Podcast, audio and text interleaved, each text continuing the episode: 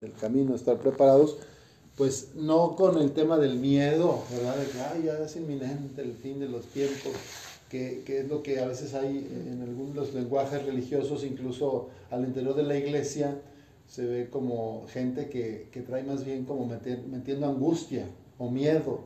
Entonces, eh, no, ¿verdad? Es eh, viendo el pasaje de las, de las mujeres, eh, de las doncellas que hubo con, con las lámparas, ¿verdad?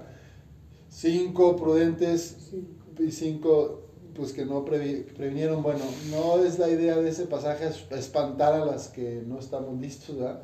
Porque yo digo que nunca estoy listo, ¿verdad? Pero más bien la idea es de ir asentando nuestra vida desde la confianza en Dios y caminar en la esperanza de que a pesar de mi, de mi debilidad, el Señor hace maravillas a través de nosotros, ¿verdad? O sea que, entonces, bueno, y por ahí estoy viendo también, nuestra patria es el cielo estamos de camino, ¿verdad? Estamos en camino, somos peregrinas. Este, y la cosa es disfrutar el camino, porque es como cuando vas a un, a un trenecito en un parque de diversiones, estos grandes, qué feo que, o sea, yo en vez de ver que hay naturaleza, hay aves, hay paisajes, montañas, y, y yo ahí viendo mi, mi, celular, ¿verdad? Viendo el celular, o sea, pasando por todo el camino hermoso, la, o el Chepe, el tren, el tren de Chihuahua, este que va de los Mochis a, a Krill, está, dicen que es una de las vistas hermosas de nuestro país ahí, yo ya fui una vez, y, y yo estar leyendo ahí una revista de, de vanidades, o no sé de qué, esas revistas de tele, o sea, estás perdiéndote el camino, ¿no? Bueno, a veces, ¿va? Nos puede pasar que estamos así en la vida como seguidoras o seguidoras de Jesús, estamos, no disfrutamos el camino, lo, lo, lo, estamos distraídos en otras cosas, menos importantes o, este, o de plano estamos dormidos, ¿no? Entonces también ese es un mensaje de la, del adviento, ¿no? En muchas lecturas de estos días ya se escuchó el, estén alerta, ¿verdad? estén despiertos, vigilar y orar. Este, te digo, no porque tengas miedo, sino porque estés disfrutando el camino. Esa es la idea de, de estar así. Y bueno, entonces en, el, en, este tiempo de adviento nos acompañan, como cada año, este, hay como tres, eh, bíblicamente, hay tres personas, ¿verdad? Obviamente la Virgen María, la Virgen de la Espera, de la Esperanza, pues que ya tiene a Jesús en su vientre, este, ¿verdad? Este, ella es como el personaje principal, Nuestra Señora. También ella es un camino, también ella es una mujer de, de, caminos, de camino interior, ¿verdad? Lo que le pasaba, las cosas que vivía, lo que veía, lo que escuchaba dice la palabra de Dios eh, que mucho de, de, lo que no entendía lo guardaba en su corazón y lo meditaba. ¿no? Entonces es una mujer de oración, de contemplación. Este, ahora vivimos tiempos donde hombres y mujeres sí estamos más bien en, en muchas cuestiones superficiales, eh, respondiendo a urgencias, a veces nos inventamos pendientes, que no, hablo, estoy de mí. Este, y hacemos cosas por hacer, ¿no? este, como un activismo un activismo que nos va agotando, ¿verdad? Una tendencia en la vida religiosa y sacerdotal, pues a hacer muchas cosas, pero ¿cuál es el riesgo, ¿verdad? Que, yo, que a veces me desconecto de la fuente, o sea, en vez de estar en Cristo y estar desde Cristo y hacerlo por Cristo, a veces ya hago cosas a título personal, ¿verdad? O sea, como decía hace rato, a lo mejor ya no estoy buscando la gratuidad del reino de Dios, sino ya me estoy buscando a mí mismo en la acción, ¿verdad? quiero que me reconozcas, quiero que me aplaudas, quiero que me des las gracias. ¿Y dónde quedó lo de Jesús? ¿Quién sabe? Pero yo hago misas y yo hago oraciones y yo hago caridad, pero ya a lo mejor este, ahí es donde el camino, ¿verdad? Este, pues se nos puede perder. Entonces, en este tiempo la Virgen, la Virgen es una gran amiga y aliada para ir a nuestro corazón, ¿verdad? Porque ella meditaba y guardaba las cosas en su corazón.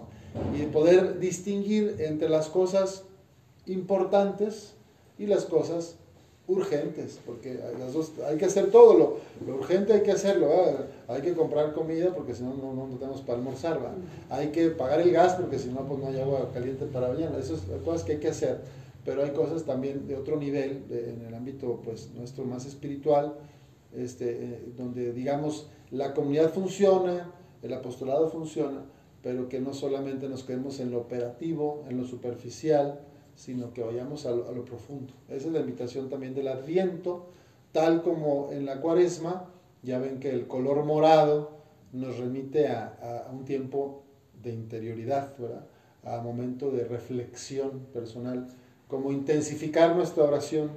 El adviento, igual que cuaresma, es el morado, es un llamado como a Bíblicamente ya ven que en el Antiguo Testamento está esto de vestirse de sayal y, ceniza y, era como un tiempo de soledad, ¿verdad? Como que me separo de mi rutina cotidiana para ir a mi corazón, revisar mi vida y ver en qué puedo crecer, ¿no? Entonces ese es el Adviento, es un tiempo de estar alertas, permanecer más despiertos, intensificar la oración, hay quien les ayuda a ayunar, ¿verdad? Hay otros que no, ¿verdad? Eh, pero el asunto, porque luego estamos pensando en la siguiente comida en vez de estar en Dios, ¿verdad? Entonces yo creo cada quien, ¿verdad? Pero aquí lo importante es, pues que hay muchas maneras de orar, hay muchas maneras de encontrarse con Dios. Este, eh, antes era muy dado, bueno, a ustedes les tocaría todo, todo el tema del siglo pasado, todavía les tocó la colita de las mortificaciones corporales, las penitencias, este, los silicios, cuestiones que había, ¿verdad? Todavía, y es respetable quien todavía tenga alguna práctica de esas. Pero bueno, la sensibilidad contemporánea, como que eso no nos une a Dios, ¿verdad? O sea, no necesariamente sufrir por sufrir te hace mejor ser humano. Eh, digo, como dicen por ahí, la vida ya trae bastantes pruebas y dificultades como para yo también todavía ponerme una cosa que me sangre la pierna o, o unos latigazos o, o, lo que sea, bañarme con agua helada, ¿no? Y lo, pues todas esas son prácticas que, en nuestra iglesia ha habido y se respetan. Pero la gran pregunta es, ¿eso me acercó a Dios? ¿Eso me hizo mejor ser humano? ¿Más empática? ¿Más compasiva? O sea, porque si es así, pues entonces hay que seguirlo haciendo. Pero si eso no me hace mejor hermana, mejor persona, mejor ser humano, hombre o sacerdote o, laico, bautizado, quien sea, pues a lo mejor entonces esas prácticas hasta incluso pueden tener algo de, de vanidad, ¿verdad? De soberbia espiritual como para decirle, yo aguanté tres horas de rodillas arriba de las corcholatas, ahí por Cristo, ¿no? Y yo llegué al santuario de rodillas, o yo hice, o sea, ya estoy yo, ¿verdad? Entonces, bueno, cada quien, son experiencias. Pero bueno, volviendo al tema del Adviento, lo que quiero compartir es eh, las tres personas que nos van a ayudar. Ya dije María, el otro es San Juan Bautista, ¿verdad? Que es el que dice, preparen los caminos, eh, nivelen lo que está desnivelado. Eh, el, discurso de Juan es profético en cuanto a que denuncia lo injusto, lo que está desajustado, muchos eh, pobres que mueren y unos cuantos ricos que acumulan y acaparan el dinero y el poder, cosa que sigue ocurriendo en el mundo. Este, muchos ancianos, a ustedes les toca de primera mano, personas que quizá tienen hijos y familia que tienen hasta medios económicos, pero están, se desconectan, están los ven como los, los marginan, los, los arrinconan, ahí lo dejan, ah, hay que lo cubran las madres, hay que lo atiendan las madres, ¿no? Yo le doy ahí una cantidad de dinero, entonces, pero eso es desajuste, ¿verdad? Está es una injusticia. Entonces, el, discurso de Juan el Bautista es eh, por la justicia y el derecho, ¿verdad? Este, recuperen el, camino eh, y llama a la conversión, ¿verdad? Juan es muy fuerte, es muy directo. Este, su, forma de ser, por cierto, hablando de las mortificaciones, él como que enfatiza la ascesis, ¿verdad? La vida ascética. El, eh, hombre que come miel silvestre y chapulines, este, viste con un, una esta de camello y luego se ciñe la cintura, pues viviendo a la intemperie, quizá en una cuevita, o sea, él, él es un hombre que como que por ahí vienen también todo lo que después fue la vida eremítica, la vida monástica, los primeros tiempos de los, de los hombres, padres y madres de la iglesia que se iban al desierto. O sea, Juan el Bautista es como uno de los inspiradores de este modo de vida, más desde, desde, desde un sacrificio corporal para facilitar el encuentro con Dios. Entonces, aquí es un buen tema, ¿verdad? Decir, a ver, hay ascesis, que es todas las disposiciones que yo hago para poder entrar en comunión con Dios. Pero, pero lo más importante no es lo que hace el hombre o la mujer, ¿verdad? Sino qué. ¿Qué le pasó a la Virgen María? La Virgen María hizo algo, realmente es así, claro que hizo mucho al decir que sí, ¿verdad? Pero antes de que fuera el anuncio del ángel Gabriel, pues hacía lo que bien podía como hija de familia y como judía y, como observadora y religiosa y, una, una, chiquilla, ¿verdad? de 15, 17 años, o sea, pero no es que hacía cosas extraordinarias, ¿verdad? Pero entonces se, se, se da entonces como una dimensión grande a la gracia, ¿verdad? O sea, ya ven que coopera la libertad humana con la gracia divina, ¿verdad? Entonces, como que en Juan hay un prototipo que pareciera enfatizar lo humano. Es decir, es yo hago, yo pongo, yo ayuno, yo como chapulines, yo renuncio, yo, es una cuestión como más de voluntarista, que está bien, o sea, hay que ser, y, pero, eh, y claro que está inspirado por el Espíritu Santo, ¿verdad? Su, era muy fuerte, le caía gordo pues, a Herodes y todos, por eso al final lo decapitaron, ¿no? Pero, pero a ver, en María es como ver más bien lo que hace Dios en nosotros, ¿no? Entonces ella canta el Magnificat, una de las partes, como dice, este, has hecho maravillas en mí, este, dichoso, por general, bienaventurado, o sea, o sea, no es que ella fuera experta en la Biblia, en la Torá, en el Antiguo Testamento, ni que hiciera muchas penitencias y ayunos y, anduviera, o sea, como Juan, o se fue al desierto, o sea, ella era una mujer de, familia, campesina, una mujer sencilla, eh, pues que con unos valores, que cuidaba a su familia, que ayudaba a los vecinos, o sea, como muchas de las que conocemos, ¿no? Que aquí estoy viendo. Entonces no tienes que, entonces, y cómo Dios hace cosas, ¿verdad? A través de nuestra fragilidad y humanidad. Entonces, en María se enfatiza más como la, yo, yo considero, ¿verdad? La, la, gracia, pues, que es la gratuidad de Dios, que quiere hacerse presente en tu vida y tomarte para hacer algo bueno por el mundo. Y el otro personaje es, es veterotestamentario, que también lo vemos en Adviento, este, lo hemos estado leyendo, es Isaías, es Isaías, o sea, del Antiguo Testamento, por ahí debía haber empezado. Primero es Isaías, que como vimos en, en, la Eucaristía y estos días de, la semana, ¿verdad? Que van saliendo estas imágenes eh, de Isaías, imágenes del reino, ¿verdad? Que tienen que ver con prosperidad, con abundancia, con salud de enfermedades, con protección divina, este, eh, lo de que la osa pastará con la vaca, el niño meterá la mano en el hoyo de la serpiente y no la, y no la va a picar, Ahorita veíamos, eh, bueno, las espadas se convertirán en arados, este, el, Señor mandará la lluvia y la semilla que sembraste va a crecer, ¿no? Utilizando la imagen de la semilla, pues yo ahorita pienso, el adviento nos, es como, Dios ya nos creó y la creación es por amor. Ya estoy aquí, ya estoy respirando, ya nos estamos viendo. Entonces es, mi camino de la vida es, es como ver cómo Dios ha estado presente en mi vida y el adviento es un tiempo pues muy oportuno para revisar la propia vida y decir en qué puedo ajustar, que es Juan el Bautista, este, enderecen los senderos, allanen los caminos, porque pues somos frágiles, y tenemos, cada quien, yo sé de qué pata cogeo, ¿verdad? Yo tengo una debilidad, algunos dicen un defecto mayor, o tengo algún vicio, no sé, cada quien sabemos de qué pata cojeamos, ¿no? Entonces es el tiempo, adviento, cuaresma, en la iglesia es como los espacios que se nos conceden para ir al interior y ver cómo estoy. Entonces, bueno, Isaías nos presenta también este, más que el camino ya como que te pone el banquete, ¿verdad? O sea, ya te pone lo bonito, pero eso es lo que nos hace caminar y avanzar. O sea, porque nuestra patria es el cielo. Entonces aquí se sufre, sí, aquí hay discordia, sí, aquí hay malentendidos en la comunidad a veces, sí, aquí hay este, problemas de salud, sí, todos tenemos un mal día, sí, pero, pero vamos a, lo bueno, vamos al encuentro con el Señor. Entonces que no nos gane, ¿verdad? Este, pues sí, a veces esa amargura, esa tristeza, ese desinterés por los otros, yo creo que ese es como un llamado grande del adviento. Este, reconocer que si soy creada es que Dios me ama. Y si Dios me creó y me hizo por amor y sigo viva, vivo, es porque sigue esperando de mí que me entregue, que me que dé amor, que comparta esa gracia que Él me da. Y como el Evangelio decía, eh, decía acá San Mateo, ¿verdad? Le dice Jesús a sus discípulos, les doy poder, Para que vayan a sanar a los enfermos y curen a los leprosos, a expulsar demonios, a proclamar la buena noticia. O sea, esta es la invitación de cualquiera de nuestra, de la vida consagrada en la iglesia, eh, ser mayores impulsores o visibilizar más esta misericordia de Dios Padre a través de nuestro testimonio cotidiano.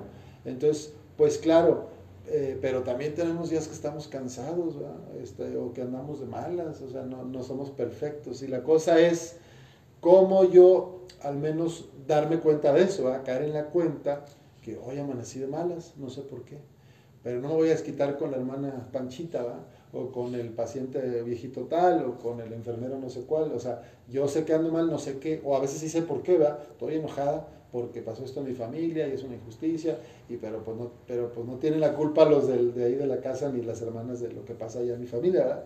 Y así puede pasar, como los esposos que a veces el esposo hizo una tontería y la señora pues está molesta, la esposa, y la mujer se desquita con los hijos. Es una es tremenda injusticia, los niños no tienen que, los pobres hijos, ¿qué culpa tienen? O viceversa, ¿no? La mujer es la que este, algo le pasó mal, o la mujer no le hizo caso al marido, o lo que sea, y el marido va todo enojado y se desquita con sus trabajadores en la empresa, ¿no? O en la oficina donde trabaja. Este, bueno, eso tampoco. Yo creo que a veces, quién sabe, a lo mejor nos puede pasar que, que, yo también tengo una mala experiencia o algo me, me, afectó emocionalmente o traigo una angustia existencial y, y me, y me, desquito con, con, los inocentes, ¿verdad? con los más vulnerables. Entonces, ustedes, yo considero, ¿verdad? Tienen, pues tienen en la mano mm, unas personas muy vulnerables, ¿verdad? Los, los ancianos y a veces hasta las mismas enfermeras que los cuidan traen muchas carencias afectivas, y ustedes, bueno, que han tenido más formación, más experiencia de fe, más educación religiosa, pues les pueden dar elementos a estas personas colaboradoras de autocuidado, ¿verdad? De ver por sí mismas, de también escuchar su corazón, este, bueno, ustedes crear este ambiente de, de fe, de oración, ¿no? O sea, porque creo que es el, es el sello que, que, que pone la vida consagrada en el mundo, ¿verdad? Que no sea nada más un, un activismo como cualquier hospital que, que, puede ser un hospital geriátrico de gobierno, pero que se hacen muchas cosas y se hacen muy bien y limpieza y orden, pero, pero deshumanizado, a veces puede caer en esa como frialdad, una frialdad. Entonces yo, yo digo, una cosa que se me ocurre, les propongo ya usted, que pueden revisar en su vida apostólica, en el, en el ámbito de la caridad, del llamado que tiene su congregación, pues cómo estoy llevando mi, mi ser religiosa eh, en este plano del apostolado, si, si, no, si no me he enfriado, si de repente no maltrato a alguno, si no les hablo grosero, a lo mejor no grosero, pero pues sí, con, con, con cierto desplante o mejor como por encima. Bueno, y a nivel personal, pues es en la comunidad, ¿verdad? Este, por ahí Santa Teresa de Calcuta tiene un, un dicho, ¿verdad?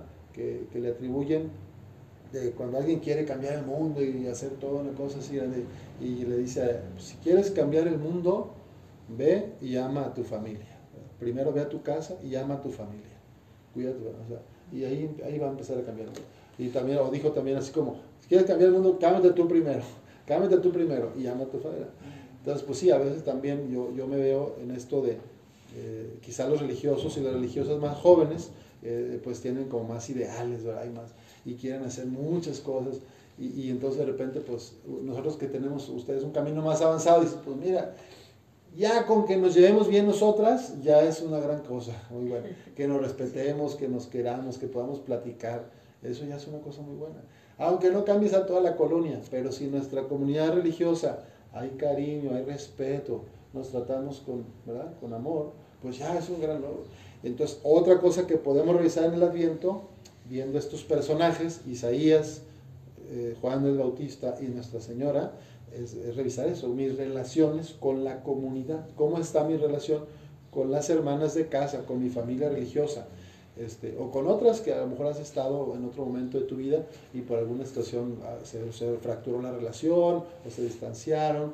Bueno, también es un buen tiempo para, para pedir perdón, ¿verdad? Si es que yo la regué, o para perdonar, ¿verdad? Si alguien me ofendió y yo le guardo algún resentimiento, pues pedir a Dios una gracia de liberar el corazón, ¿no? De perdonar. Y este, oye, pues ya casi hablé 20 minutos, como una medida muy larga. Entonces ahora voy a, voy a ir cerrando para dar un momento luego de preguntas y respuestas de cómo ustedes les ha ayudado en su vida, ¿no?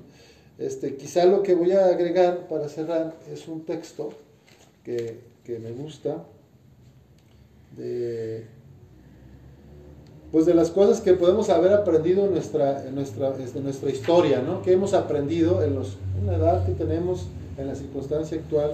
Y aquí es algo que yo aprendí a los años que Dios me ha regalado, más o menos, Este, bueno, yo aprendí esto, ¿eh? si les ayuda, si les viene bien, pues ojalá. Este, y así que cada quien pueda hacerlo por mí. yo he aprendido en el camino de la vida eh, hacia Cristo y desde Dios, que quiero vivir con Dios, que para pasar un día o un fin de semana contento, no necesito muchas cosas materiales, ni un auto, ni una moto, ni un avión. Me basta con mis pies, me basta con una buena bicicleta, o me basta con un espíritu agradecido. no necesitamos tantas cosas materiales para ser felices. También he aprendido que es maravilloso tomar la guitarra y cantar. O al otro, otro le gusta el piano, otro solo escuchar música. En medio de una semana muy cargada de compromisos y responsabilidades, de repente poner la música que te gusta, tocar, aprender, eso te, ayuda, es, cuidado espiritual. La música es remedio para el alma, es alimento para el alma. Algún filósofo Nietzsche decía, sin música la vida sería un error. Ahorita que la estaba escuchando cantar, qué bonito que cantan ustedes. Canten, eh, a veces de tristeza, pero canten. A veces de dolor, pero cantamos. A veces de alegría, pero alabar cantando. Entonces, la música, ¿verdad? escucharla o, crearla es algo bonito. También he aprendido que nuestros papás influyeron mucho en lo que somos, pero que nosotros siempre podemos elegir de lo que hemos recibido qué queremos vivir y transmitir a la siguiente generación. O sea, nuestros papás eran humanos, tuvieron errores, fallan nuestros abuelos, pero la cosa es no reproducir lo que me hizo daño a mí. Si a mí algo me afectó, pues yo ya no lo voy a pasar a la siguiente generación. Eh, tratar de ver eso. También he aprendido que si bien nosotros no elegimos a nuestra familia, eh, también es cierto que podemos seguirla queriendo y eligiendo cada día a nuestra familia. ¿Cómo? Pues si somos religiosas, pues llamando por teléfono de vez en cuando, haciéndonos presentes de diferentes maneras, porque no conviene perdernos el amor y la presencia de nuestros seres queridos, de la gente de nuestra sangre, pues los sobrinos, los primos, o sea, yo sé que no puedes viajar, pero a lo mejor una llamadita de vez en cuando, como una cartita, antes eran más las cartas, ahora ya es el WhatsApp, ¿verdad? El WhatsApp, pero mantener el contacto, los vínculos con tu gente de tu pueblo, de cada tipo. ¿Dónde eres, hermano? Del estado de Hidalgo. Hidalgo. Guanajuato. Guanajuato. Perú. ¿De dónde eres? Perú. Perú, ah, muy bien. Acapulco. Bueno, pues todas las queda lejísimos. Este, entonces eso, mantener los vínculos, ¿verdad? Eh, con la familia. He aprendido que conviene, porque necesitamos amor. Y a veces está la idea de que no, pues si eres religioso, este, eres, este, estás así como con toda la actitud, este, siempre fuerte, firme, la religiosa. Pues no, también necesitamos recibir amor. Este, a veces, usted que está más cerca de Dios, hermana, pida por mí. Oye, pues yo también necesito que tú pidas por mí, ¿verdad? Algo bonito de este Papa es que desde el principio dijo, por favor, recen por mí. Siempre termina casi diciendo, recen por mí. Pues está diciendo, yo no soy Dios, ¿verdad? yo no soy ángel, soy humano, humana. También ustedes pidan por nosotros. ¿verdad? Entonces, bueno, también he aprendido que sin importar lo que nos haya sucedido en la infancia y adolescencia, nosotros decidimos qué sueños nos movilizan y qué queremos utilizar para alcanzar estos medios del amor de Dios. Que es bueno reconocer que las personas son los amigos que comparten y nos quieren en las buenas y en las malas. Son pocos, dicen, pero siempre hay amigos. Y que es bueno también reconocer nuestras luces y sombras, que no hay nadie que sea pura perfección y que tampoco hay nadie que sea pura limitación o pura oscuridad. todos tenemos luces y sombras y tenemos virtudes y vicios, algo de belleza y algo de fealdad, algo de transparencia, algo de oscuridad, algo de sentido y algo de sinsentido. Somos, humanos, algo de trigo y algo de cizaña. Entonces, pero claro, la idea es ir purificando y ser cada vez más como nuestra madre, más santos, más disponibles. También he aprendido que el perfeccionismo y todo tipo de puritanismos o fundamentalismos hacen mucho daño a las personas y a la sociedad que las padece. En la iglesia y a veces hay gente muy perfeccionista, muy, que es muy autoexigente y exige mucho y a veces en vez de ayudar, pues daña y se daña a sí misma. He aprendido que es mejor permanecer en movimiento y volvernos a equivocar que quedarnos estancados por miedo a equivocarnos. Papa dijo, ¿verdad? Prefiero una iglesia accidentada y herida que una iglesia encerrada y enferma en la sacristía empolvándose. Mejor equivóquese, hermana, pero intente algo diferente, búsquele, muévale, no se quede en la seguridad de lo de siempre. Y que a pesar de las dificultades de la vida, podemos levantarnos y agradecer la oportunidad que nos ofrece cada nuevo día. Pues para ser uno mismo hace falta dejar de lado el deseo de complacer a todos los que nos rodean. No tiene caso vivir presumiendo lo que no somos, porque es sumamente desgastante y estúpidamente innecesario. O sea, ser cada quien como es, sin que como no soy monedita de oro para caerle bien a todos, pero eso no significa que diga yo soy enojada y me voy a enojar siempre, no, o sea, ver en qué puedo mejorar, pero hay cosas que ya, pues ya estamos así muy hechos, ¿verdad? Y que a pesar de nuestras negligencias y nuestro pecado, la gracia de Dios nunca deja de derramarse sobre nosotros. Jesús no deja de confiar en nosotros y nos llama a colaborar en la construcción del reino. Por eso, como nuestra madre, es mejor confiar en Dios, en uno mismo y en los demás, que vivir desconfiando de todos y de todo, o con miedo. Entonces, confiar, hay en su virtud ese abandono, abandono, confianza hacia el nacimiento. Voy terminando que lo que nos hace más felices es simplemente caminar con nuestro Dios y nuestros hermanos desde nuestra verdad y nuestra realidad, con los claroscuros que tiene. Y que nada te turbe, dice Santa Teresa, que nada te espante. Dios no se muda, la paciencia todo lo alcanza, quien a Dios tiene nada le falta, todo se pasa. Nada te turbe, nada te espante, solo Dios basta.